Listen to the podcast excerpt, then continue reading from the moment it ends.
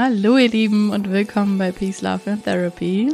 Wenn du noch nie hier warst und willkommen zurück, wenn du regelmäßig hier bist. Ich freue mich sehr, dass du wieder dabei bist. Wir haben wieder ein Interview und diesmal zu einem Thema, was wir teilweise schon mal hatten in diesem Podcast, allerdings mit Sandra und mit einem bisschen anderen Schwerpunkt. Diesmal habe ich Sarah bei mir von The Frame of You und Sarah ist Hormonexpertin bzw. Expertin für Frauengesundheit und wir haben sehr, sehr viel über Zyklus gesprochen, ob es einen männlichen Zyklus gibt. Über den weiblichen Zyklus haben wir natürlich gesprochen. Über den Einfluss von Koffein, von Ernährung, von Sport und so weiter auf unseren Zyklus und auf die Hormone und wiederum den hormonellen Einfluss auf unsere Stimmung, auf unsere Energie, auf unsere Libido, auf den Appetit. All das und eigentlich, wir hätten noch so viel mehr vertiefen können. Aber in dieser Folge gibt es einen ersten Einblick und wenn ihr Sarah vielleicht noch mal hören wollt oder noch mehr von ihr hören wollt, dann findet ihr bei The Frame of You auf jeden Fall noch ganz, ganz viel zu diesen Themen. Ansonsten erstmal ganz viel Spaß mit dieser Folge. Erstmal direkt danke dir, dass du dir die Zeit nimmst, um hier zu sein. Danke, dass, äh, dass du mich eingeladen hast. ja, sehr gerne. Ist auch ein bisschen persönliches Interesse daran, dass, Selbstnutz. dass du, ich wollte gerade sagen, Eigennutz ist jetzt auch auf jeden Fall da. Dann möchtest du dich einmal in kurzen oder langen Worten, ganz egal, vorstellen. Ich versuch's mal, sehr gerne. Danke für die Einladung nochmal. Ähm, mein Name ist Sarah, ich bin 29 und ich bin zertifizierter Hormon- und Zykluscoach. Und ja, wo fange ich an? Also ich habe mich äh, schon immer für Ernährungsthemen, aber auch Gesundheitsthemen interessiert und da, mich damit sehr intensiv auseinandergesetzt. Und zu Beginn war das alles aus Selbstinteresse, als Eigennutz. Ich wollte einfach so meinen Körper kennenlernen. Ich wollte wissen, was ich für eine langfristige Gesundheit äh, für mich tun kann.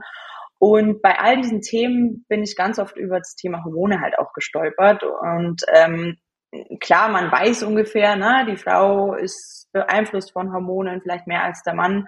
Aber ich muss ganz ehrlich sagen, so richtig intensiv damit beschäftigt hatte ich mich nicht damals.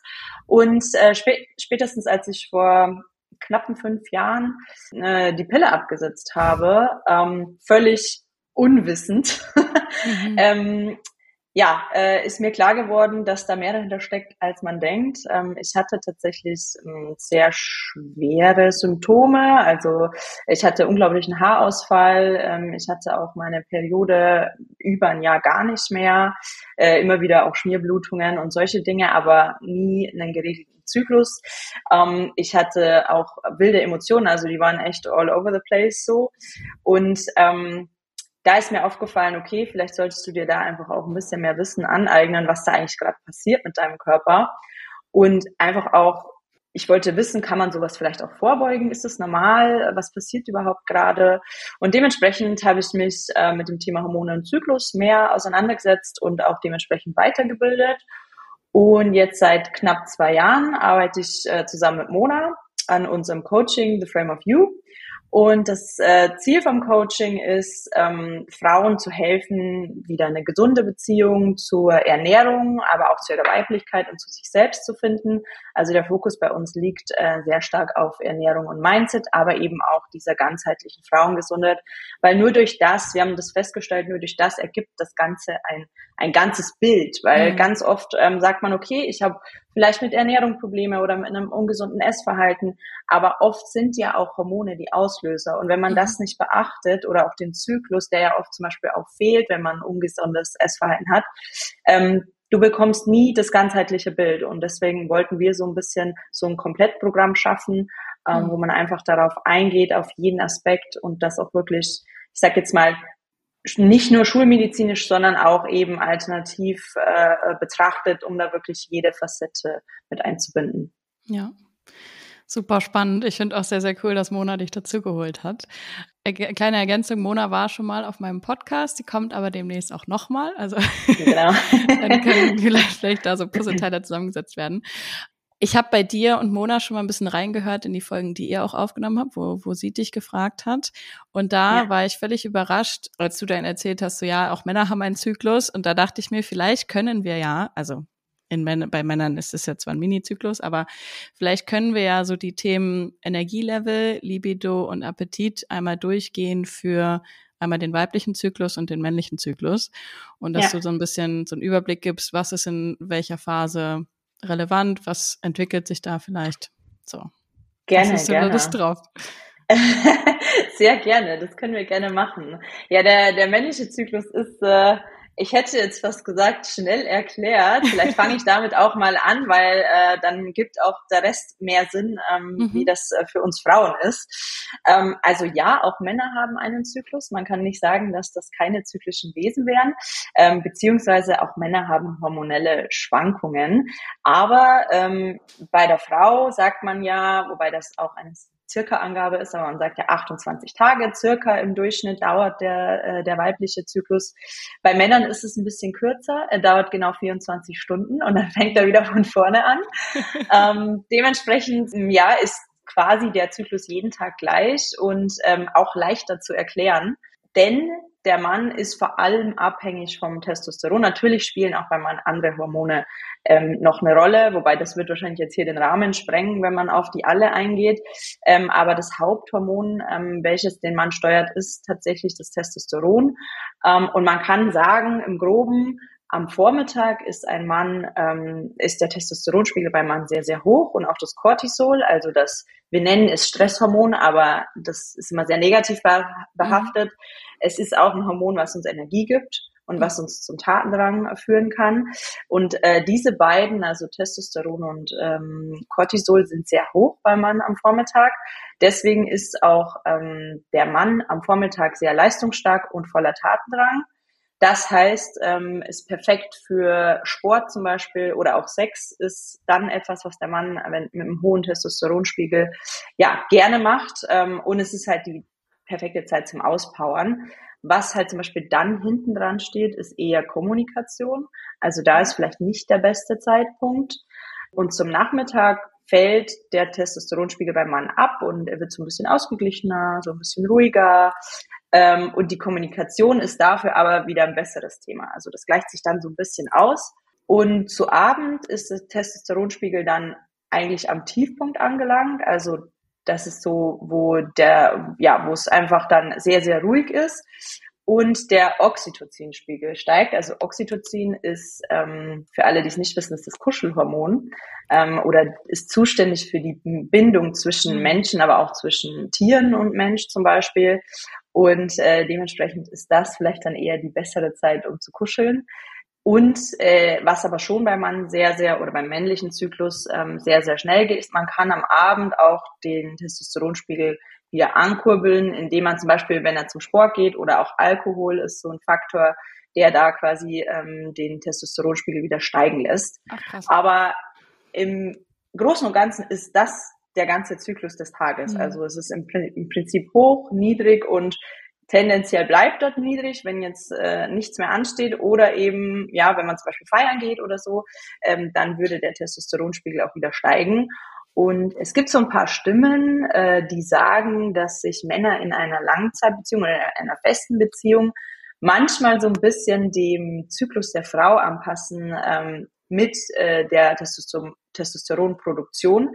Das heißt, dass sie zum Beispiel in der fruchtbaren, fruchtbaren Zyklusphase der Frau mehr Testosteron produzieren als vielleicht sonst. Mhm. Dadurch vergrößert sich quasi äh, die Chance, schwanger zu werden. Also das ist so ein bisschen auf der ganzen Sache, dass man sich ja fortpflanzen will als menschliches Wesen basiert. Das kann sein. Heißt ja auch manchmal, beste Freundinnen haben so einen ähnlichen Zyklus, ähm, ist aber jetzt auch nicht zu 100 Prozent bestätigt. Und da muss man auch sagen, na, ganz viele externe Faktoren spielen ja auch auf sowas ein. Mhm. Also das kann man bei Hormonen tatsächlich nie 100 Prozent sagen. Aber ja, also der Mann ist, wenn man es runterbricht, nicht so sehr beeinflusst, aber natürlich spürt er trotzdem in, im Energielevel jetzt zum Beispiel oder auch der Libido äh, definitiv Unterschiede, nur eben nicht auf einen Monat äh, gesehen, sondern eher auf ein 24-Stunden-Fenster. Mhm. Genau. Ja. Ja, voll spannend. Ich wusste gar nicht, dass so einzelne Aktivitäten wie Feiern gehen, Alkohol trinken so viel Einfluss auf den Hormonspiegel haben. Doch, Ähm, tatsächlich. Äh, ja. Auch bei der Frau. Ja. ähm, die, die kleinsten Dinge, die kleinsten Dinge äh, können tatsächlich auch Hormonungleichheiten ähm, oder Ungleichgewicht auslösen. Natürlich wenn man jetzt einmal das macht, ist es nie äh, äh, gesundheitsgefährdend zu 100 Prozent. Mhm. Aber ich glaube, dass das, dass das Schwierige ist, dass sich viele nicht bewusst sind, was mhm. die Hormone regelt oder was die Hormonproduktion beeinflusst. Und das ist eben auch bei Männern so. Ja. Ach, okay. Vielleicht können wir, ich, muss jetzt mal aufpassen, dass wir nicht jetzt direkt schon so Details gehen, wie was, was tut denn alles mit, ich habe auch Koffein und Alkohol und so weiter und so fort. Da könnte ich jetzt auch schon direkt reindiven mit dir. Aber wir können ja noch mal ein bisschen von vorne anfangen, auch da so ein bisschen den Überblick über den weiblichen Zyklus. Ich habe eine Folge schon auf meiner Podcast, äh, auf meinem Podcast über Zyklus. Da haben wir zumindest von Frühling, Sommer, Herbst und Winter von den Zyklusphasen gesprochen und auch von also von Stimmungsschwankungen, sag ich mal. Aber vielleicht kannst du noch mal so ein bisschen ja, den, den wissenschaftlichen äh, Teil dazu beitragen, wenn du möchtest. Gerne, ja. Also ich versuche es mal so leicht, so einfach wie möglich zu erklären. Ähm, vielleicht äh, erstmal kurz ein paar Worte zu Hormonen überhaupt. Also mhm was sind überhaupt Hormone? Ich meine, jeder redet darüber, aber was, was heißt es überhaupt? Hormone sind im Endeffekt äh, Botenstoffe, die von unterschiedlichen Hormondrüsen, also Organen im Körper produziert werden ähm, und quasi in das äh, Blut abgegeben werden. Und da haben sie dann die Aufgabe, an einem bestimmten Rezeptor zu wirken. Also die erfüllen verschiedene Aufgaben im Körper. Ähm, so zum Beispiel wäre das, sie regeln die Temperatur im Körper, die, manche Hormone regeln Schlaf-Wach-Rhythmus, der Wasserhaushalt wird geregelt im Körper oder eben auch Libido und den weiblichen Zyklus oder auch den männlichen Zyklus. Das sind ganz viele verschiedene Hormone, die verschiedene Aufgaben haben. Und oft haben die auch die gleichen Aufgaben und interagieren miteinander. Also das ist sehr komplex, ist ein sehr komplexes System. Und solange das System gut funktioniert, kann unser Körper, äh, ist unser Körper im Gleichgewicht, er kann mit ähm, Stresssituationen oder auch jeder anderen Situation gut umgehen. Problematisch wird es, wenn eben zum Beispiel eine Hormondrüse nicht mehr so funktioniert, wie es sein soll, ähm, oder irgendwelche anderen externen Einflüsse den Körper ähm, quasi negativ beeinflussen, dann herrscht ein Ungleichgewicht. Und das kann halt wiederum bei uns Frauen den Zyklus sehr stark beeinflussen. Wenn wir jetzt mal auf den Zyklus schauen, äh, auf den weiblichen Zyklus, der besteht ja aus diesen vier Phasen. Du hast es gerade erwähnt. Man, man geht manchmal ähm, nach äh, Herbst, Winter, Frühling, Sommer. Aber ähm, natürlich kann man auch sagen, ähm, man nimmt die wissenschaftlicheren Begriffe. Das wäre quasi ja die Menstruationsphase, ist der Beginn des Zyklus. Und dann kommt die erste Zyklushälfte, die Follikelphase, also da reift der Follikel quasi heran und führt quasi zum Eisprung hin. Die Ovulationsphase ist quasi die Mitte des Zykluses. Das ist dann der Eisprung. Das dauert auch meistens nur so drei bis fünf Tage, also es ist eine relativ kurze Zeit.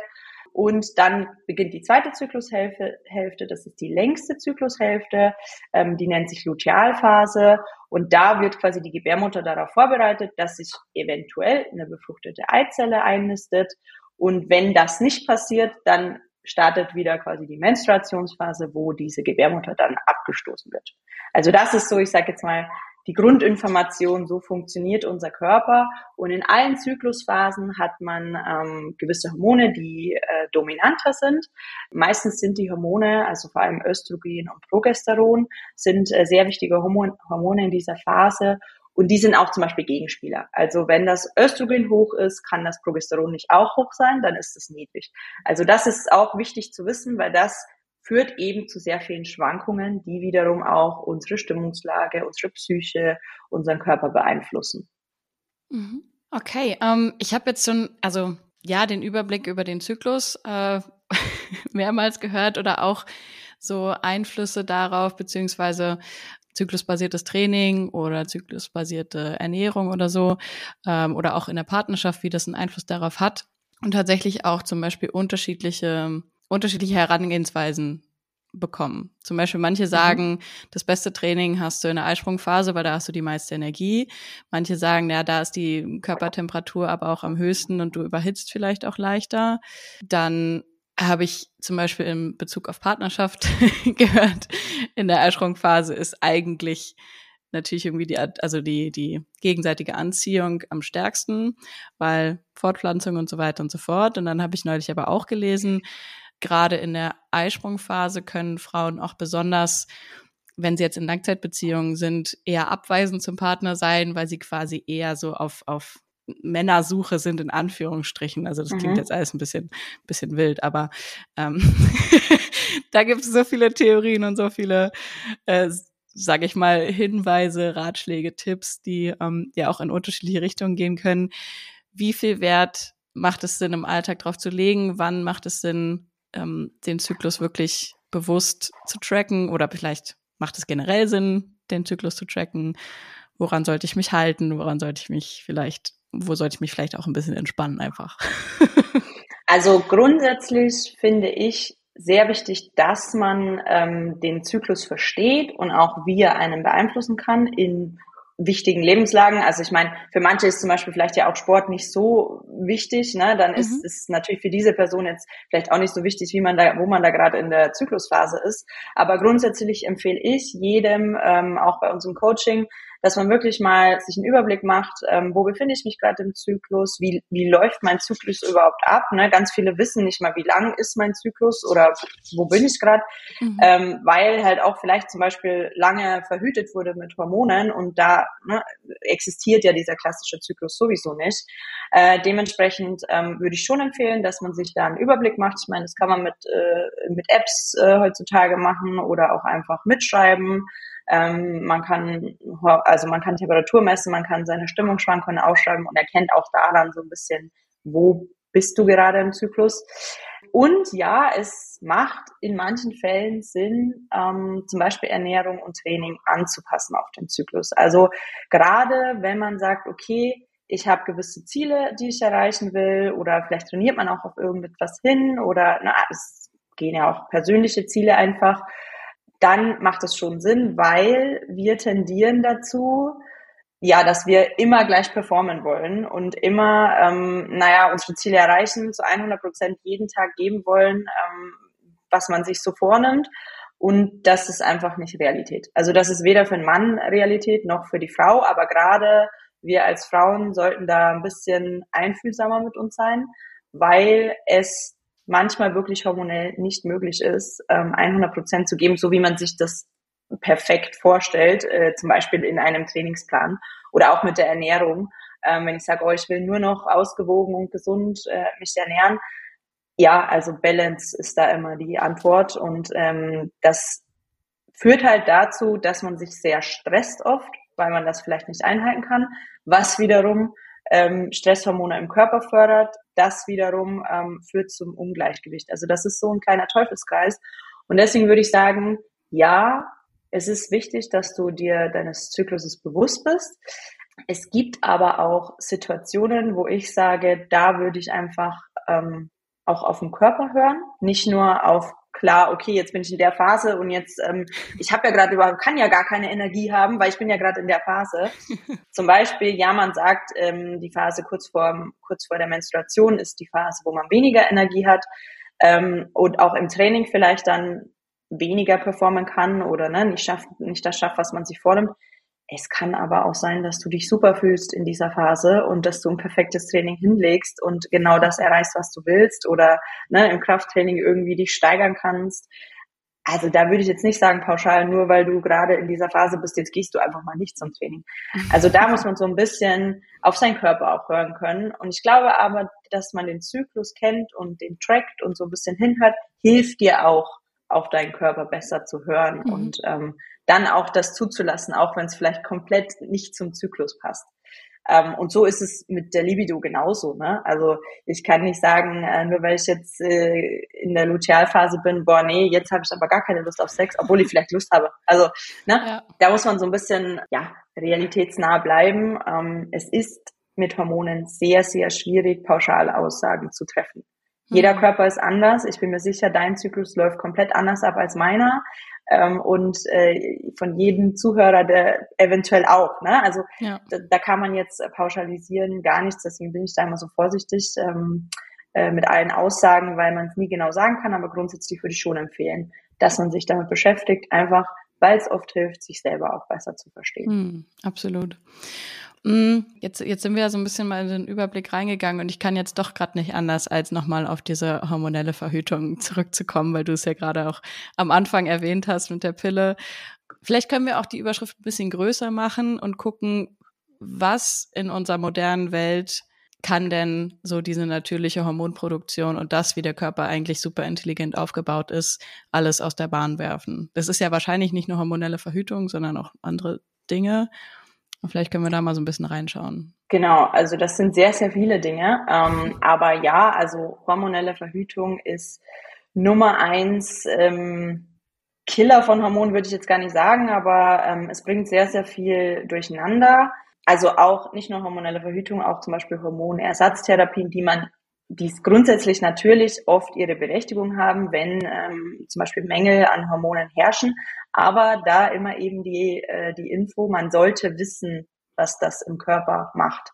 Und das ist auch meine Meinung zu hormoneller Verhütung. Ich bin nicht pauschal die, die sagt, man sollte nie hormonell verhüten, weil jeder Körper ist anders. Für jeden wirkt es auch anders, beziehungsweise hilft es auch anders. Mhm. Ähm, es gibt grundsätzlich natürlich auch ähm, Krankheiten, die, da macht es durchaus Sinn, hormonell zu verhüten.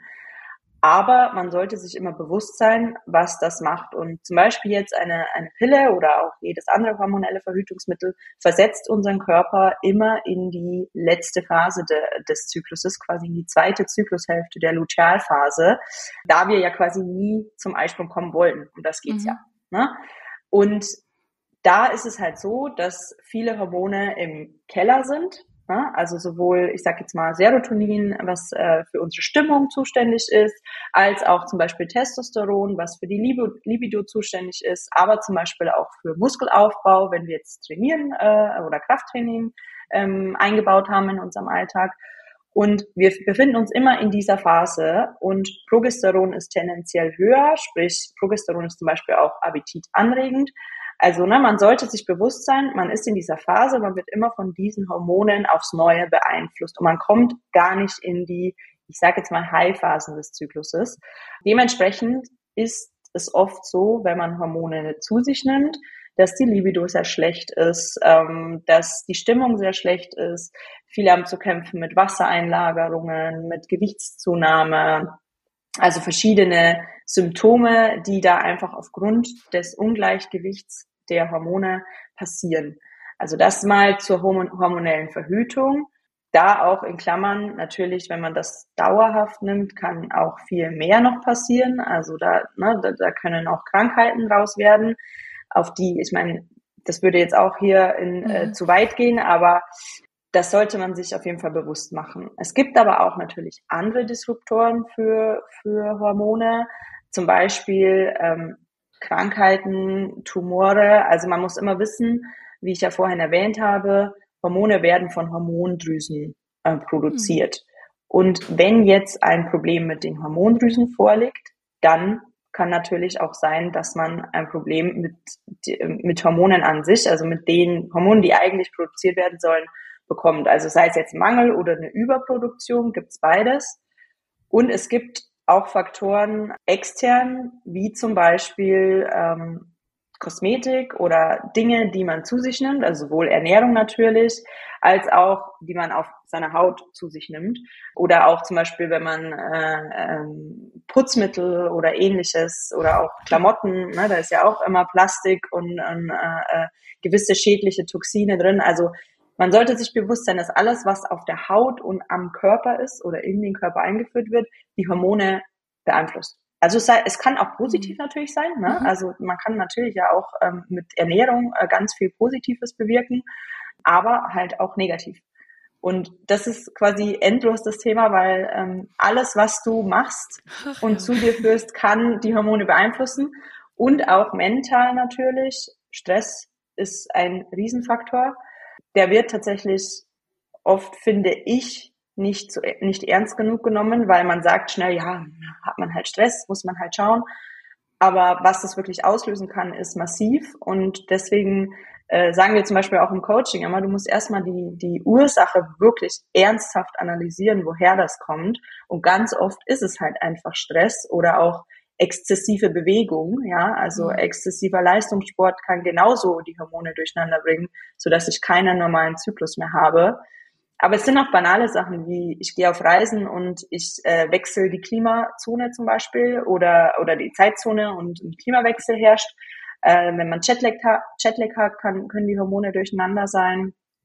Genau, bestimmte Infekte, Medikamente und eben natürlich auch Phasen, ähm, die, die uns Frauen vor allem ähm, äh, beeinflussen wie Pubertät oder Wechseljahre. Ist auch sowas. Mhm. Ne? Es kann ja auch sein, dass Wechseljahre früher kommen als erwartet und man, man geht gar nicht davon aus, dass es davon kommt, aber auch das kann ein Grund sein, warum ein Hormonungleichgewicht herrscht. Mhm. Also du merkst, es ist nicht so leicht runterzubrechen. Ähm, ne? Wenn du jetzt sagst, hm, ich fühle mich müde, was könnte das sein? Es könnten viele Sachen sein. Ja. Und es kann eben sehr viel die Produktion und die Ausschüttung der Hormone beeinflussen. Mhm. Mm, wenn du jetzt all diese Sachen aufgezählt hast, die alle so stark Hormone beeinflussen, hat die dann, also haben diese Umwelteinflüsse jetzt, sage ich mal zum Beispiel, genauso viel Einfluss auf die Hormone des männlichen Körpers? Können die auch haben, ja. Also tendenziell ist der Mann da immer ein bisschen weniger beeinflusst, was das Hormonelle betrifft. Also mhm. natürlich mhm. ne, ist er auch betroffen, aber ähm, es hat natürlich auch Einfluss auf die Gesundheit der Organe zum Beispiel. Ne? Ne? Oder also das, das ist beim Mann genauso. Ähm, dementsprechend äh, sollte da jeder drauf achten. Die Frauen sind nur äh, von dem her, sag ich mal, mehr beeinflusst, weil halt natürlich bei uns wirklich eine Zyklusstörung entstehen kann und somit äh, wir theoretisch auch unfruchtbar werden können. Ne? Also das mhm. ist beim Mann tendenziell auch möglich, aber die, die Chance, dass, dass das passiert, ist geringer als bei uns Frauen, weil bei uns eben so viele Hormone miteinander kommunizieren und zusammenarbeiten, dass dieser Zyklus funktioniert, wie er funktionieren soll, dass da halt ähm, schon ein oder zwei Problemchen können das Ganze halt so aus dem Gleichgewicht bringen, bringen dass wir zum Beispiel keinen Eisprung haben. Und das ist halt, äh, ich sag mal, die Folgen davon sind schneller da als vielleicht beim Mann. Mhm, okay, spannend. Mhm. Kennst du dich aus mit dem Einfluss, den es hat, wenn ich jetzt selber Hormone hinzufüge? Also zum Beispiel eine Transfrau, die Testosteron nimmt oder jetzt im Leistungssport wird Testosteron irgendwie zusätzlich vielleicht genutzt. Macht es was mit dem Zyklus? Wenn ja, was genau? Was passiert da? Ja, also tendenziell kannst du immer sagen, egal in welcher Situation du Hormone dem Körper zuführst, also äh, synthetische Hormone, mhm. ähm, hat es einen Einfluss auf deinen natürlichen Hormonhaushalt. Also wir müssen ja immer unterscheiden. Die Pille zum Beispiel sind auch synthetische Hormone, das sind mhm. künstliche Hormone. Und die beeinflussen deine natürlichen Hormone. Wenn du künstliche Hormone zuführst, können die natürlichen nicht mehr so arbeiten, wie sie arbeiten sollen. Das macht ja auch Sinn, du führst das zu. Deine äh, natürlichen denken sich, ach so, da ist ja was anderes, ich muss ja, oder die Hormondrüsen denken sich, ah, da muss ich ja gar nicht arbeiten. Ähm, mhm. Da gibt's ja schon. Zum Beispiel, ist auch ein ganz banales Beispiel, muss man nicht mal was extern zuführen, ähm, wenn du Koffein zu dir nimmst. Dann denkt sich deine Nebennierenrinde, ach, Cortisol existiert ja schon, also Stress, äh, mhm. ne, Koffein pusht uns tendenziell, heißt Stresslevel steigt im Körper, heißt das Cortisol steigt im Körper. Die Hormondrüse, die dafür zuständig ist, die denkt sich, was ja erstmal gut ist, ach, da muss ich ja gar nicht weiter produzieren, äh, da gibt's ja schon Stress. So, das Problem ist aber, die ist auch zuständig für ganz viele andere Hormone, die ganz andere Dinge regeln im Körper. Aber die sagt jetzt, ich muss ja nicht mehr arbeiten, die hat ja schon äh, Koffein getrunken am Morgen. Jetzt muss ich mhm. ja gar nicht produzieren. So, jetzt sind natürlich auch andere Hormone beeinflusst. Und genauso wirkt es auch, wenn externe Hormone quasi äh, oder künstliche Hormone zugeführt werden. Also du wirst immer irgendwo ein Ungleichgewicht kreieren in deinem Körper.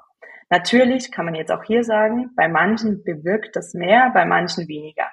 Wenn ich jetzt zum Beispiel Testosteron zuführe als Frau, das ist ja grundsätzlich nichts, was nicht, nicht schon existent wäre in unserem Körper. Wir haben auch Testosteron. Wie gesagt, in manchen Phasen ist es höher, in manchen äh, geringer. Und verglichen zum Mann ist die Dosis bei uns Frauen sehr, sehr gering. Mehr Testosteron heißt auch natürlich besserer Muskelaufbau, höhere Libido. Es hat Vorteile, definitiv. Aber da ist es wieder das Zusammenspiel der Hormone. Wenn zu viel Testosteron da ist, dann können die weiblichen Hormone nicht mehr komplett das machen, was sie machen sollen, weil das immer Gegenspieler sind. Dementsprechend würde auch eine Zyklusstörung theoretisch ähm, vorherrschen oder, oder entwickelt werden. Und ähm, das passiert mit quasi jedem Hormon, das man äh, einfach so zu, zuführt. Ich habe vorhin schon mal erwähnt, es gibt Hormonersatztherapien, da ist es natürlich was anderes. Also erstens mal, dass es auch ähm, durch Ärzte dann äh, dementsprechend so angepasst, dass es auch den Körper das gut wegstecken kann oder anpassen kann. Ähm, es macht natürlich manchmal Sinn, das zu machen, äh, wenn Mängel herrschen zum Beispiel. Dann führt man extern diese Hormone zu. Aber dann, wie gesagt, ist es unter ärztlicher Aufsicht, dass das auch nicht zu viel wird und dass es auch nicht die anderen Hormone beeinflusst. Da muss man halt schon darauf achten, dass die Dosis dann auch stimmt und natürlich auch trotzdem, auch wenn es ärztlich beobachtet ist oder angeordnet ist, wissen, was hat es für Nebenwirkungen theoretisch. Also da mhm. muss jeder persönlich abwägen. Ich will es nur erwähnen, dass es natürlich da auch Nebenwirkungen gibt.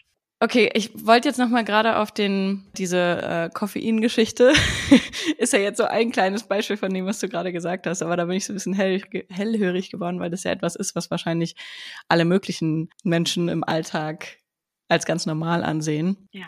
Vielleicht können wir da mal so ein bisschen reindiven, was macht denn vielleicht Sinn, als wie wie kreiere ich eine Balance zwischen okay, ich höre jetzt, was alles mein Körper, meine Hormone vielleicht beeinflussen kann ähm, und ich, da soll mir auch nicht so viel Stress damit machen. was, ja. was würde sinnvoll sein? Hm, jetzt angenommen, du kannst ja mal mit mich als Beispiel nehmen, weil es sehr, sehr, sehr individuell ist. Aber jetzt mein Alltag zum Beispiel, da gehe ich mehrmals die Woche zum Sport. Ich esse mal dies, mal das. Ich trinke gerne Kaffee, auch meist jetzt, ich gebe mir Mühe mit entkoffiniertem Kaffee. Aber was, was wären so grobe Richtlinien, die du vielleicht auch pauschalisiert mitgeben kannst? Ja, also man kann sagen, jetzt vielleicht noch kurz zum Thema Koffein, äh, damit es nicht komplett falsch rüberkommt. Koffein ist grundsätzlich nicht was, was ich, also ich trinke auch Kaffee mit Koffein. Ähm, es ist grundsätzlich nichts Böses. Nur ist wie mit allem im Leben in Maßen ist es in Ordnung. Es kann sogar gesundheitsfördernd oft sein. Was bei der Frau wichtig ist, und das erwähne ich vielleicht jetzt nochmal im, äh, in einem eigenen Satz, wann du Koffein zu dir nimmst, mhm. ist eher der Punkt. Also wenn ich jetzt sage, Laura, du stehst auf und das Erste, was du machst, ist einen Kaffee zu trinken, ohne irgendwas anderes, dann würde ich sagen, hallo, stopp. Das ist so ungefähr, keiner will es hören, ich weiß, ich wollte es auch lange nicht hören. Ähm, aber das ist so ungefähr das Schlimmste, was du deinem Körper antun kannst. Mhm. Weil da passiert genau das, was ich vorhin erwähnt habe. Du gibst dem Körper Koffein und der kriegt einen super Push und einen Stress, aber auch Energieschub. Aber deine Hormondrüsen sagen, cool, wir können uns jetzt erstmal zurücklehnen. Die hat ja jetzt eh oh erstmal ähm, quasi Stoff, damit sie ihren Tag starten kann. Ähm, und alle anderen Hormone, die, die da eigentlich auch produziert werden in diesen Drüsen, werden halt dann nicht produziert oder nur ne, ähm, tendenziell weniger produziert. Und das stört halt an diesem Tag schon morgens deinen kompletten Hormonhaushalt. Es mhm. gibt noch ein paar andere Punkte, wo man sagt, okay, ähm, das äh, ist der Grund, warum man vielleicht weniger Koffein zu sich nehmen sollte, Stressfaktoren im Körper.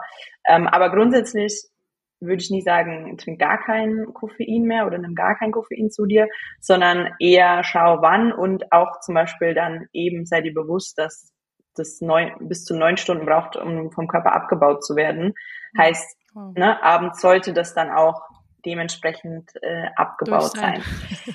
Durch sein. Ähm, wie gesagt, mir ist bewusst, dass das manchmal schwierig ist und ich liebe auch Kaffee, deswegen verstehe ich, dass das nicht jeder hören will, aber ähm, uns Frauen beeinflusst das tatsächlich ein bisschen mehr. Hm. So grundsätzlich, sorry. Ja. Äh, ich wollte nur noch mal nachfragen mit den neun Stunden. Was wäre jetzt schlimmer? Also direkt auf leeren Magen morgens den Kaffee oder um 17 Uhr bei meiner Oma zum Kuchen? das ist eine gute Frage. Also ich würde sagen direkt am äh, Morgen auf leeren Magen. Also ich empfehle jedem im Coaching auch ähm, innerhalb von der ersten Stunde nach dem Aufstehen auch wirklich ein Frühstück zu sich zu nehmen, weil wir Frauen das einfach brauchen, um die Hormonproduktion dementsprechend anzukurbeln. Ähm, mir fällt es selber manchmal schwer, weil ich esse tendenziell später am Tag erst. Es muss auch kein jetzt unglaublich großes Frühstück sein. Ja, man kann auch, ich sag jetzt mal irgendwie, weiß ich nicht, Obst ein bisschen mit Joghurt oder ne, irgendwas Kleines einfach zu sich nehmen, bevor man eine Tasse Kaffee zu sich nimmt. Ähm, und natürlich Wasser dazu. Und dann später erst richtig frühstücken. Ne? Also das geht natürlich auch. Aber ich würde sagen, tendenziell wäre das am Morgen schlimmer in Anführungszeichen als um 17 Uhr ähm, Kaffee mit deiner Oma am Abend. Ja. Mhm. Und da, ähm, wenn du zum Beispiel auf entkoffinierten Kaffee umsteigen könntest, da ist auch Koffein enthalten, aber ist nicht ideal, aber besser als ähm, nicht die Menge, die sonst im Kaffee cool. ist. Ähm, ich wollte dich gerade auch gar nicht unterbrechen. Ich hätte noch ein, zwei Fragen dazu, aber du kannst gerne nochmal das ergänzen, gut. was du gerade noch ergänzen wolltest. Ähm, grundsätzlich noch zu deiner Frage, was es sonst äh, gibt, äh, um ja, um einfach das ein bisschen äh, vorzubeugen beziehungsweise zu achten drauf im Alltag, was kann man machen, um das Hormonsystem so ein bisschen in Balance zu halten. Ähm, natürlich eine ganzheitliche Ernährungsweise ist da auch immer wichtig. Also alle Nährstoffe und Vitalstoffe sollten vorhanden sein. Da muss man auch dazu sagen, empfehle ich, wenn man denkt, man hat einen Mangel oder so, bitte auch einfach mal testen lassen. Also Blut testen lassen, wirklich auch alle Nährstoffe mal checken lassen, dass das ausge, ähm, ausge ähm, ausge, mir fällt's auch nicht Testet? das ist ausgetestet. ja, keine ja. Ahnung, danke. ähm, äh, genau, ausgeschlossen ist, dass da ein Mangel herrscht, so äh, wollte ich sagen, genau. Und weil auch ein Nährstoffmangel ähm, kann zum Beispiel Zyklus, äh, den Zyklus dazu bringen, dass er ausbleibt. Also das, äh, das nur dazu. Und man sollte halt immer, da ja alles auf diesen Basisorganen, diesen Hormondrüsen basiert, auch immer schauen, wie kann ich die Basisorgane stärken. Also ne, es gibt äh, gewisse, zum Beispiel Heilkräuter auch, die das machen oder ähm, eben auch äh, Nährstoffe. Aber was auch eben gut ist, ist wenig Alkohol, weil zum Beispiel das ja auch ne, Organe beeinflusst, die wiederum Hormone beeinflussen oder auch das Blutfiltern und so weiter. Also wenig Alkohol wäre da gut, wenig Zucker, wenig verarbeitetes Essen, ähm, bewusster Umgang mit Fett, also ich sage nicht komplett weglassen, aber bewusster Umgang und regelmäßige Bewegung. Und da auch wieder der Punkt nicht exzessiv, aber regelmäßig. Also Bewegung ist auch ein Spaziergang oder mal eine Runde Yoga. Tendenziell sollte man sowieso mhm. entspannendere Sportarten ernster nehmen. Also gerade Yoga kann sehr, sehr viel Positives für den Zyklus auch machen. Und die Schlafhygiene ist auch noch sowas, was komplett unterschätzt wird. Aber wer nicht genug schläft und auch nicht gut genug schläft, der wird auch äh, tendenziell irgendwann auf Hormonprobleme stoßen, weil das einfach komplett zusammenhängt mhm.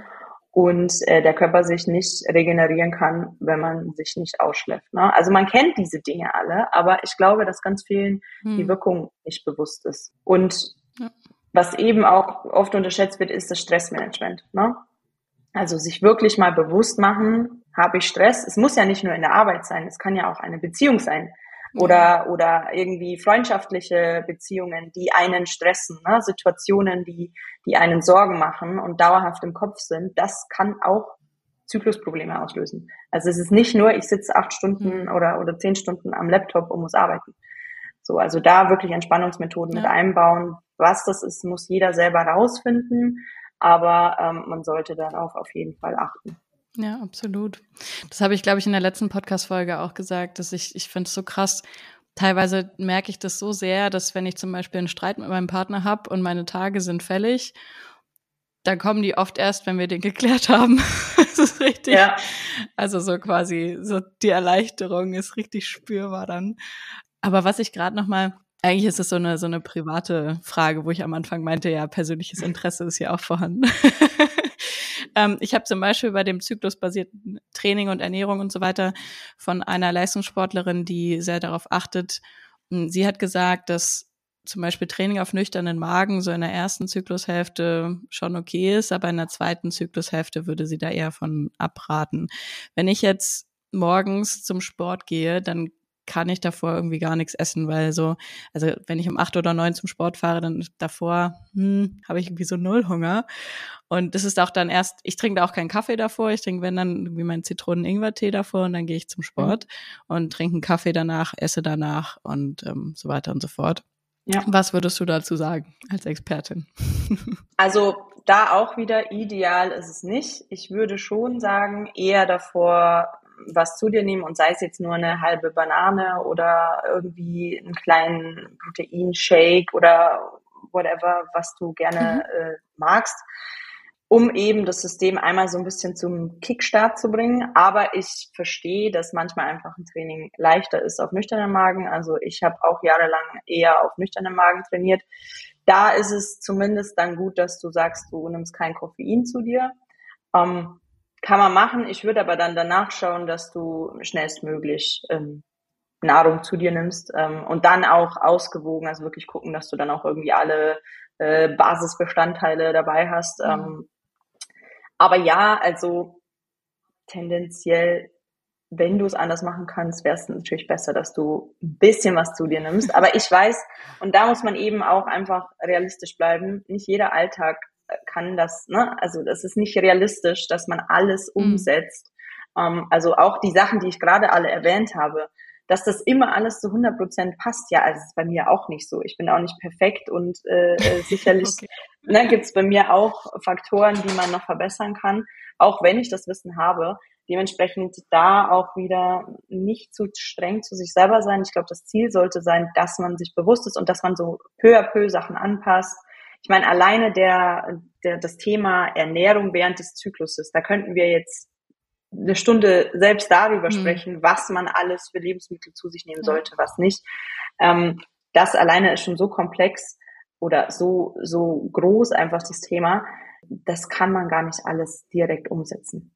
Also wenn du sagst für dich selber, weil du sagst, das ist eine persönliche Frage, äh, teste mal, kannst du ein bisschen was zu dir nehmen. Schau auch mal, wie ist dein Energielevel. Also tatsächlich, wenn ich jetzt mhm. über mich persönlich mal was ähm, loswerde. Ich habe auch eher, bin ich zum Beispiel mal laufen gegangen, ohne etwas zu essen morgens.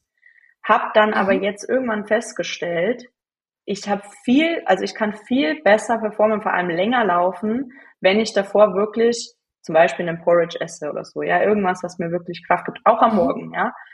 Und dann ungefähr eine Stunde später laufen geht, das ist für mich, für meine Performance und auch für meine Pace zum Beispiel, wenn ich darauf achte, viel positiver. Das musste ich aber auch erstmal lernen. Am Anfang dachte ich mir, boah, nee, da kann ich nicht laufen, dann bin ich so voll. Ähm, na, das Gefühl mochte ich einfach nicht. Jetzt rückblickend sehe ich, dass es tatsächlich besser läuft damit. Also du kannst dich einfach mal austesten oder auch äh, die Zuhörer und Zuhörerinnen ähm, einfach mal ein bisschen testen, wie das Energielevel auch ist dann, wie man sich fühlt und dann peu à peu das anpassen. Ja, also ich denke, meine halbe Banane kriege ich auf jeden Fall hin. So, Besser als nichts. Minimum. ja, cool.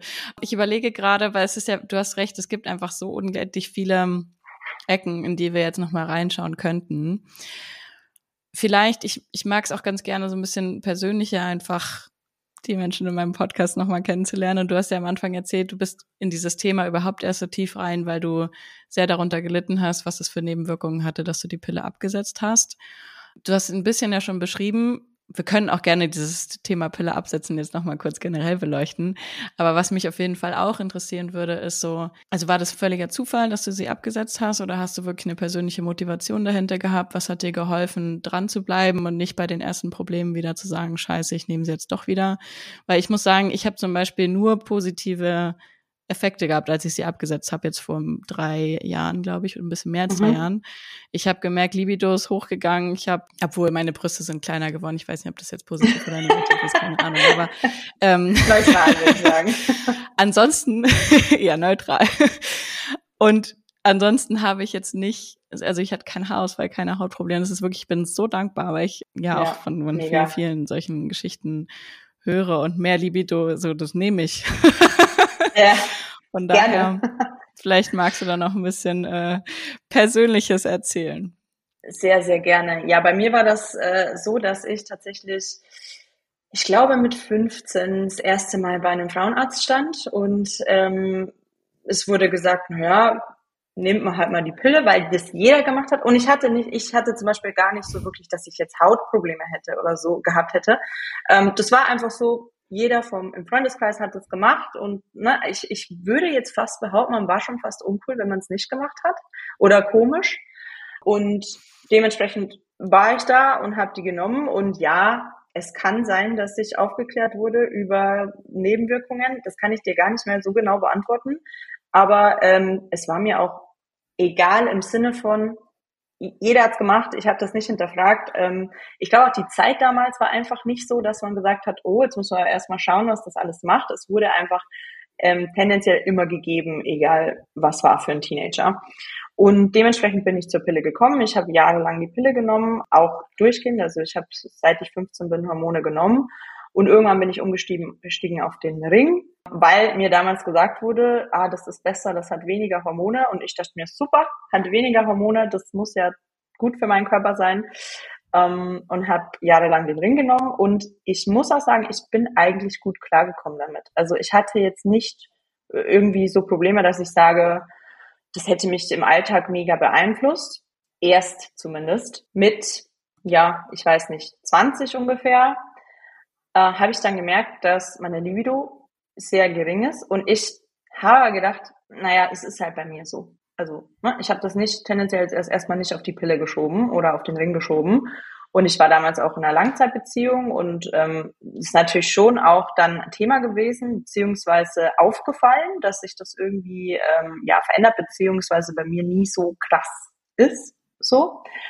Und ich habe mich dann durch Zufall, weil einfach dieses Thema hormonelle Verhütung in den letzten Jahren größer geworden ist, Gott sei Dank, ne, also auch mal äh, kritischer beäugt wurde, bin ich auch durch ja, Social Media und Freunde und äh, sämtliche ja, Artikel auf dieses Thema genauer gestoßen und habe mich so ein bisschen eingelesen, was, was macht denn die Pille überhaupt und könnte das vielleicht der Grund sein, so bei mir, für gewisse Dinge.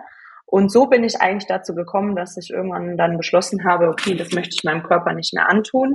Auch meine Gesundheit, ich habe ja erwähnt am Anfang, ähm, Gesundheitsthemen an sich, also eben auch Ernährung und so weiter, finde ich schon immer sehr interessant. Und da wollte ich schon immer einfach für mich so einen Weg finden, ähm, um, ich sage jetzt mal, das Gesündeste ähm, rauszuholen für mich persönlich. Und da war halt einfach dann, waren Hormone so ein Punkt, wo ich gesagt habe, okay, auf die will ich verzichten und dann mal schauen, ob sich das auch ändert mit der Libido. So. Und so bin mhm. ich dazu gekommen. Was ich halt gemacht habe, was ich keinem empfehlen würde, ich weiß nicht, wie du, wie du es gemacht hast, aber dann hattest du vielleicht Glück. Das ist, wie gesagt, auch bei jedem anders. Ich habe halt einfach von heute auf morgen habe ich das weggelassen. Also ich habe mich da nicht irgendwie, ich habe nicht reduziert erstmal oder ne, irgendwie schrittweise oder meine Organe vorbereitet oder meinen Körper vorbereitet. Ich habe einfach gesagt, gut, von heute auf morgen nehme ich den Ring nicht mehr, raus damit. Und die ersten Monate war das super. Ich hatte auch gar keinen, äh, also keine Periode, okay, aber ich dachte mir, ah ja, das ist normal, pendelt sich wieder ein und hatte aber sonst auch gar keine Nebenwirkungen. Und auf einmal habe ich gemerkt, uh, also ich habe sehr dickes Haar und auf einmal habe ich sehr, sehr dünnes Haar bekommen. Und dann war für mich so, oh Gott, ist das jetzt wohl eine Nebenwirkung? Und ähm, ja, je, je länger ich äh, quasi ähm, weg war von den Hormonen, ne, dachte ich mir dann auch so, hm, kommen auch meine Tage irgendwann mal wieder oder wie lange dauert das? Und ähm, irgendwann habe ich auch gemerkt, so Stimmungsschwankungen wenn, waren sehr stark. Ähm, auch, also ich hatte halt gar keine Ahnung mehr von meinem Zyklus, wo ich eigentlich gerade war oder was überhaupt Sache war. Ich war sehr gereizt oft. Ähm, ich habe auch viel mit Wassereinlagerungen zu tun gehabt oder habe ich auch oft so aufgebläht gefühlt, also richtig unangenehm. Und ähm, habe dann halt feststellen müssen, eben weil ich mich dann mehr mit dem Thema auseinandergesetzt habe, dass das wahrscheinlich das sogenannte Post-Pill-Syndrom ist und ich einfach sehr, sehr viele Symptome davon auf einmal habe. Und man muss auch sagen, auch psychisch oft sehr, ja, ich sage jetzt mal, schlecht drauf war. Also wirklich, ähm, obwohl eigentlich so alles gut war in meinem Leben und auch ja meine Partnerschaft gut war. Aber das hat mich schon sehr beeinflusst. Und bei mir hat es auch über ein Jahr gedauert, dass ich überhaupt mal wieder meine Periode bekommen habe. Das ist schon sehr lange ähm, für ein Postpill-Syndrom. Und so war eigentlich mein Weg. Und ich habe halt im Nachhinein jetzt festgestellt, einfach stur absetzen, ohne irgendwie zu gucken. Das kann gut gehen, ja, aber mhm. bei den meisten Fällen geht's nicht gut und man kann so Syndro äh, Symptome auch vorbeugen, indem man den Körper einfach mehr darauf vorbereitet. Ich weiß nicht, wie war das bei dir? Hast du einfach mhm. abgesetzt oder hast du da dich vorher irgendwie informiert? Also ich habe tatsächlich, das war ähm, so der erste Lockdown, die erste Lockdown-Zeit mhm. von Corona und ich habe mich halt schon viel über die Pille an sich informiert und deshalb dann auch irgendwie beschlossen, okay, es reicht jetzt. Aber außer, dass ich in der Zeit die entspannteste Phase beruflich hatte, weil einfach alles abgesagt wurde bei mir, ähm, habe ich mhm. da jetzt nichts gemacht. Und tatsächlich, also es wurde irgendwie gesagt, dass du jetzt nicht mitten in diesem Ding irgendwie absetzen sollst, sondern das soll quasi, weil ich hatte ja dann, das sind ja immer diese Pausen und mit dieser Fake-Blutung, ähm, dass ja. du bis zur nächsten Fake-Blutung halt das noch zu Ende nehmen sollst. Dann hast du nochmal eine Fake-Blutung und dann, dann ist quasi so der erste natürliche Zyklus. Und ich muss auch sagen, ich glaube, ich hatte 35 Tage nach der Fake-Blutung meine erste natürliche Periode. Ich habe gezählt sogar seitdem, ähm, so, seitdem track ich quasi meinen Zyklus und ich bin Klar, es gab manche Phasen, hatte ich irgendwie sechs Wochen, also einen sechswöchigen Zyklus, aber das war zwischendurch nur ein bisschen und seitdem habe ich einen mega krass regelmäßigen Zyklus. Wirklich, also keine Ahnung, was. Vielleicht war mein Körper mir einfach so dankbar, dass ich es abgesagt habe. Wahrscheinlich. Sehr gut auf jeden Fall. Da hattest du wirklich Glück. Ja, ja, es wird mir jetzt auch bewusster. Also ich wusste gar nicht, dass ich da so dankbar für sein kann. Ähm, an der Stelle danke dafür. Danke an meinen Körper. Ja, wirklich. Ja, ich, also ich, ich dachte damals noch so, das wird jetzt irgendwie auch einen massiv großen Einfluss auf mein Training haben oder auf, keine Ahnung, Wassereinlagerung. Das war jetzt nicht der Fall. Es hat wirklich also als ähnlich geblieben, aber ja, immerhin keine negativen Auswirkungen. Sehr gut, sehr gut. ja, sehr kann, cool. kann eben auch sein, ne? Also das meinte ich auch vorhin, können jetzt natürlich auch Leute zuhören und sagen, pff, so ein Quatsch, bei mir war das alles anders. Ja, das kann gut sein, da kann man sehr dankbar sein. Ähm, ich weiß auch von Freundinnen, die, mhm. die ihren Zyklus gar nicht spüren. Also die sagen, ich habe immer gleich Energie, ich habe eigentlich immer alles gleich. Kann auch sein, es ist auch gut oder also ne, oder neutral, äh, kann ja auch schlecht sein, weil die spüren ja dann mhm. vielleicht auch nicht das High an Energie, das man vielleicht sonst spürt. ähm, ich kann nur über mich persönlich sagen, ich spüre ihn sehr stark. Ich spüre sogar meinen Eisprung. Das kennt, mhm. manche kennen das, manche kennen das nicht, aber auch nicht schon immer. Also ich habe auch erst äh, genauer hinsehen mhm. und hören müssen, dass ich das verstanden habe. Ja. Ja, ich glaube, das macht auch auf jeden Fall Sinn. Also seitdem habe ich halt auch da so ein bisschen, ich dachte früher auch immer so, naja, also weder die Pille hat einen Einfluss auf meine Stimmung noch irgendwie mein Zyklus, bla bla bla. Ähm, und jetzt in den letzten drei Jahren habe ich halt das wirklich auch ein bisschen mehr beobachtet und ja, es ist schon spürbar. Und auch gerade gestern jetzt zum Beispiel war ein Training, äh, gestern und vorgestern hatte ich zwei Trainings, die halt so gar nicht liefen, wie ich mir das gewünscht hätte. Und jetzt denke ich, okay, gut, ich bin an Tag 28, heute ist auch in Ordnung. Ja. ja. Also, du wirst bald wissen, warum. ja. Wenn wir jetzt uns nochmal, oder beziehungsweise ist jetzt wahrscheinlich deutlich geworden, dass es unglaublich viele komplexe Fragen gibt, die man sich da stellen kann und alles auch sehr individuell ist. Magst du einfach mal so ein bisschen drauf eingehen? Du hast am Anfang schon euer Gruppencoaching erwähnt, aber wie man jetzt zum Beispiel mit dir oder mit euch Kontakt aufnehmen kann, was sind da Möglichkeiten, wenn ich jetzt vielleicht das hier höre und merke, okay, da habe ich vielleicht ganz schön viele Baustellen oder Fragen oder keine Ahnung, ich möchte einfach mal so ein bisschen mich da reinfuchsen. Was wären da ja. Möglichkeiten über euch? Genau, also grundsätzlich bei uns, äh, bei unserem Coaching bieten wir eins zu eins Coachings an, aber auch Gruppencoaching. Und der Fokus ist eben auf Beziehungen zur Ernährung, deinem weiblichen Körper und auch dir selbst. Also ganz vieles Ernährung und Mindset, aber eben auch die Hormonthemen und Zyklusthemen. Und die Absicht von unserem Gruppencoaching, denn es nennt sich der Mindful Eating Club, ist, dass wir einen Safe Space kreieren für Frauen, es gibt Austausch mit Gleichgesinnten, es gibt verschiedene Workbooks und Videos zum Selbststudium, ähm, aber es gibt auch interaktive Calls mit Mona und mir zu diesen Themen und wir gehen auch immer individuell auf ähm, Themen ein. Also ähm, ihr könnt auch im, im Gruppencoaching immer Themenwünsche anbringen ähm, und dementsprechend äh, organisieren wir die interaktiven Calls. Und wenn eben ein sehr, sehr individuelles ähm, Thema besteht, gerade eben was Hormone angeht, dann kann man natürlich auch eins zu eins Calls dazu buchen. Also das ist immer möglich, einfach weil, wie ich es anfangs auch erwähnt habe, das Gesamtbild wichtig ist. Und wenn jetzt jemand sagt, okay, mhm. äh, mein Fokus ist eigentlich, dass ich mh, hm, mich unwohl fühle oder ich ein ungesundes Essverhalten habe und äh, Hormone und so ist bei mir gar nicht Thema, Grundsätzlich kann das natürlich sein, dass das nicht mit den Hormonen zusammenhängt. Dann bist du auch bei uns im Coaching richtig. Aber wir haben quasi die, das Add-on sozusagen, dass wir auch darauf mal einen Blick werfen. Und das ist auch in unserem ähm, Gruppencoaching eben ein großer Bestandteil davon, dass man das Thema auch noch beachtet. Und Anfang Oktober startet auch wieder eine neue Runde bei uns ähm, im Gruppencoaching. Und wenn ihr dazu jetzt mehr wissen wollt, dann ist wahrscheinlich am besten, wenn ihr uns auf Instagram, uh, The Frame of You, folgt und ähm, da gerne eine Nachricht schreibt. Es läuft auch aktuell noch ein Gewinnspiel. Ähm, da kann man drei Monate gratis im Gruppencoaching gewinnen. Also schaut da mal vorbei. Und wie gesagt, gerne entweder auf Instagram oder auf unserer Webseite. Äh, Laura, du kannst es ja vielleicht in den äh, Footnotes dann einfach noch ähm, verlinken. Äh, genau, da könnt ihr gerne einfach eine Nachricht schicken, dann können wir die Situation genau anschauen, individuell. Also wie gesagt, sowohl zu den Themen Ernährung und Mindset als auch hormonell und zyklusbedingt. Und dann schauen wir, was da von unseren ähm, Angeboten am besten passen würde und können da einfach auch mal persönlich drüber quatschen. Sehr, sehr cool. Ich freue mich und ich finde es richtig cool, dass du und Mona jetzt zusammenarbeitet. Das freut mich auch sehr. Wir haben auch sehr viel Spaß. Glaube ich. Dann werde ich natürlich alles verlinken, was, was du jetzt gerade erwähnt hast. Und ja, ich würde sagen, auf dass ganz, ganz viele weitere Fragen von wem auch immer vielleicht noch beantwortet werden. Du hast auf jeden Fall schon mal viele von meinen Fragen beantwortet. Danke dir. Sehr gerne, sehr gerne. Und gerne bis bald. Und äh, ich finde sehr, sehr cool, was ihr macht. Dankeschön. Ich freue mich, äh, bald vielleicht mal wieder vorbeizukommen. Ja, gerne.